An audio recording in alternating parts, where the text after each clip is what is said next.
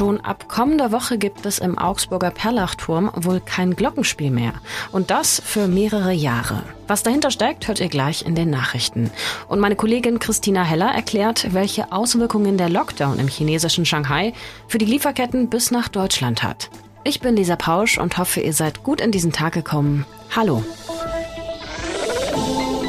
Nachrichtenwecker, der News-Podcast der Augsburger Allgemeinen. Es gibt wohl bis mindestens 2026 kein Glockenspiel mehr in Augsburg. Der Perlachturm bleibt ab kommender Woche erstmal still.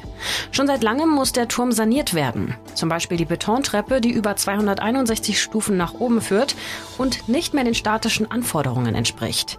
Sie sei zwar nicht einsturzgefährdet, aber zumindest für größere Besuchergruppen nicht mehr geeignet.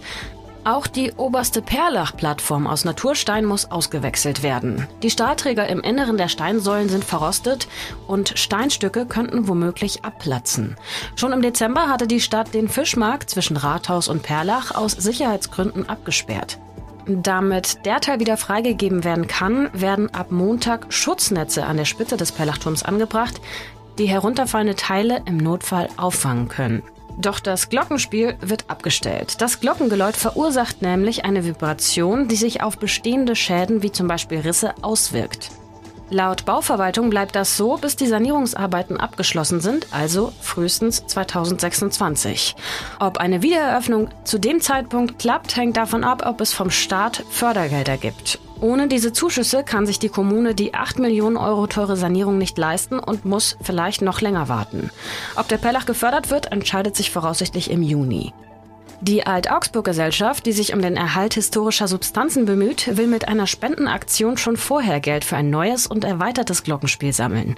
Ein Zitat verordnetes Schweigen des Turms wolle man nicht hinnehmen, erklärte der Vorsitzende.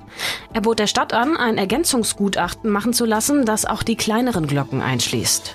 Fraglich ist auch, wie das traditionelle Tura Michele-Fest am Perlachturm ohne den Glockenschlag auskommt.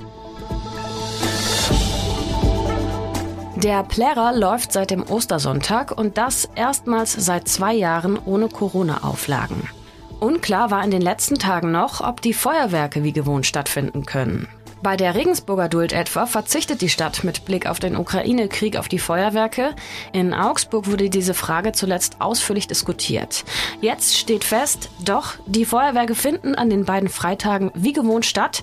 Schaustellerinnenchef Josef Diebold sagte, das Thema sei angesichts des Kriegs in der Ukraine ein sensibles und man habe sich deswegen viele Gedanken gemacht. Da aber auch seitens ukrainischer Flüchtlinge signalisiert worden sei, dass man sich auf die Feuerwerke freue, sehe er keine Probleme. Man wolle Lebensfreude stiften und vom Alltag ablenken, sagte er. Es wird in diesem Jahr auf dem Plärrer zwei besondere Aktionen für Geflüchtete aus der Ukraine geben.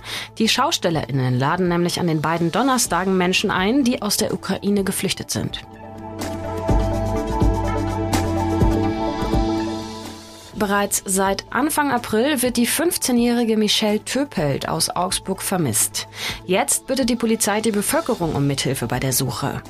Die 15-jährige verließ ihre Wohngruppe in wohl unbekannte Richtung und kam seitdem nicht mehr zurück. Sie hatte in der Vergangenheit schon mehrfach die Einrichtung verlassen, und derzeit legen auch keine Anhaltspunkte für eine Gefährdung vor, heißt es. Da aber ihr Aufenthaltsort nach wie vor unbekannt ist und sich Michelle noch nicht gemeldet hat, sucht nun auch die Polizei nach ihr. Sie ist etwa 1,60 Meter groß, schlank und hat schwarze Haare. Zuletzt war sie in schwarzen Jeans, dunklen Sneakern und in einer schwarzen Winterjacke unterwegs. Habt ihr sie vielleicht gesehen? Falls ja, die Telefonnummer der Kripo Augsburg packe ich euch mit in die Show Notes. Und wie immer die Wettervorhersage für heute. Die ist heute kurz. Es bleibt sonnig und trocken bei Höchstwerten um 15 Grad.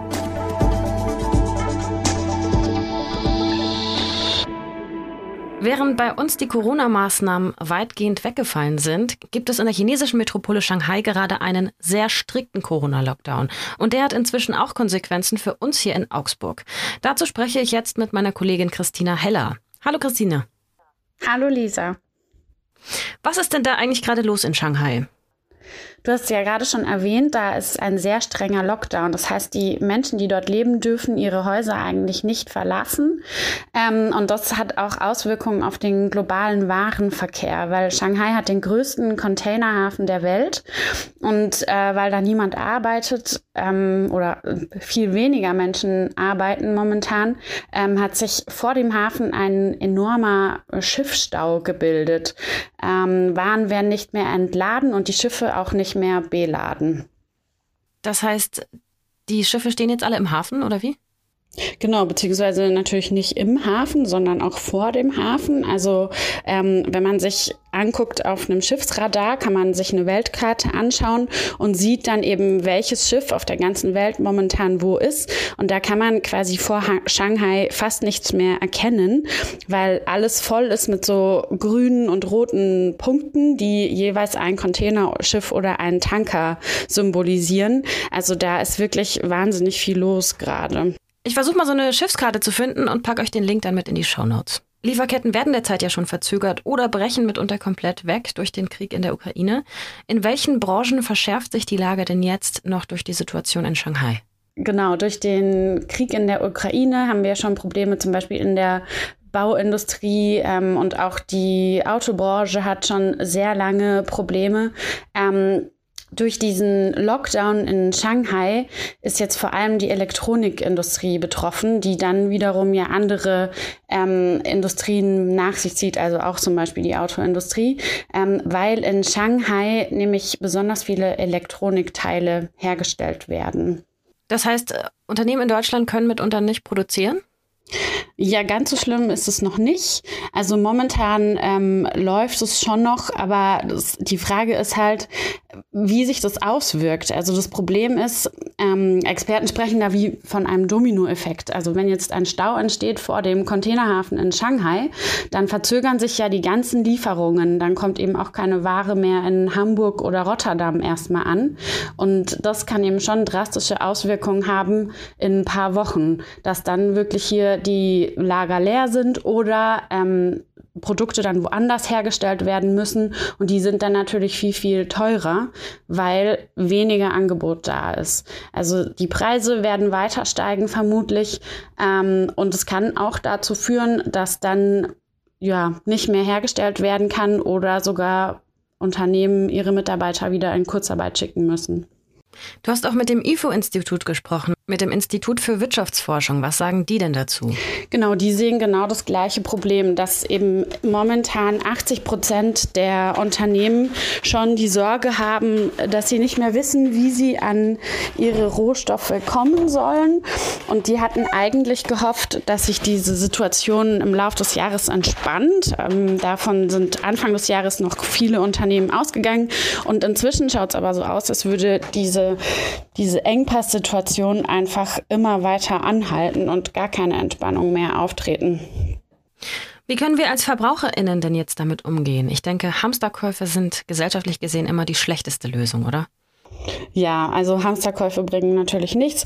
Man muss jetzt auch erstmal abwarten, was wirklich passiert. Also was man ja jetzt schon sieht, ist, dass ganz viele Produkte teurer werden.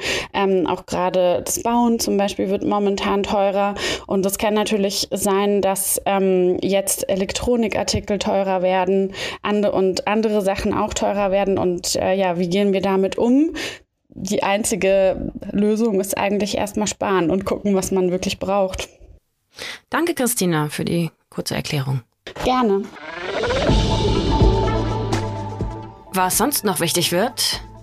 Geld für die Ukraine soll am 5. Mai über eine internationale Geberkonferenz zusammenkommen.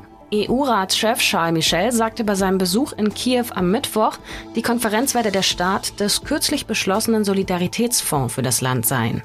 Man arbeitet zudem eng mit Organisationen wie dem Internationalen Währungsfonds oder der Weltbank zusammen, um Geld zu mobilisieren, damit die Ukraine kurz-, mittel- und langfristig Sozialleistungen zahlen könne. Dies sei auch wichtig, damit das Land so schnell wie möglich mit dem Wiederaufbau beginnen könne, erklärte Michel bei einer Pressekonferenz mit dem ukrainischen Präsidenten Zelensky. Michel war am Mittwoch überraschend in die Ukraine gereist und hatte dort in Kiew auch den mit am stärksten zerstörten Vorort Borodjanka besucht.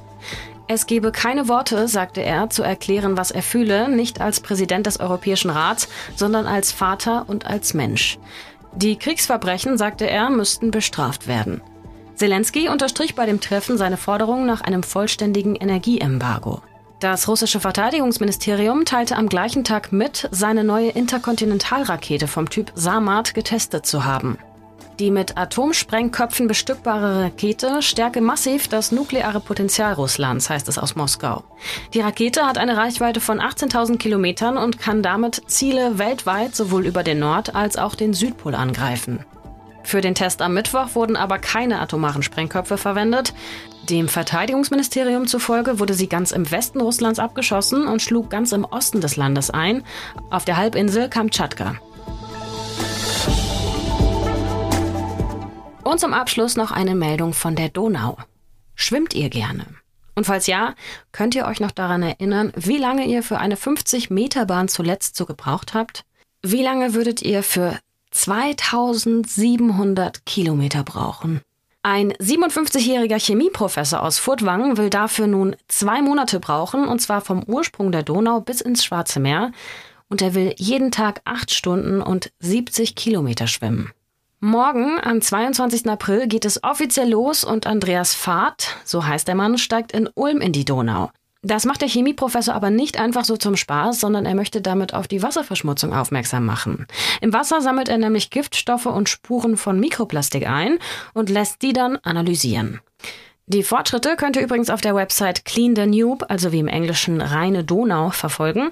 Da steht zum Beispiel auch, dass Forschende in der Donau mehr Plastikteile als Fischlarven gefunden haben und über vier Tonnen Plastik jeden Tag von der Donau ins Schwarze Meer gelangen. Den Link zu der Website und zu dem Instagram-Kanal packe ich euch mit in die Show Notes. Ansonsten hoffe ich, dass ihr weiter gut durch die Woche kommt und die Nase hier und da mal ein bisschen in die Sonne halten könnt.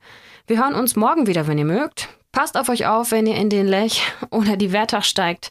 Macht's gut, bis bald und Ahoi. Nachrichtenwecker ist ein Podcast der Augsburger Allgemeinen. Alles, was in Augsburg wichtig ist, findet ihr auch in den Show Notes und auf augsburger-allgemeine.de.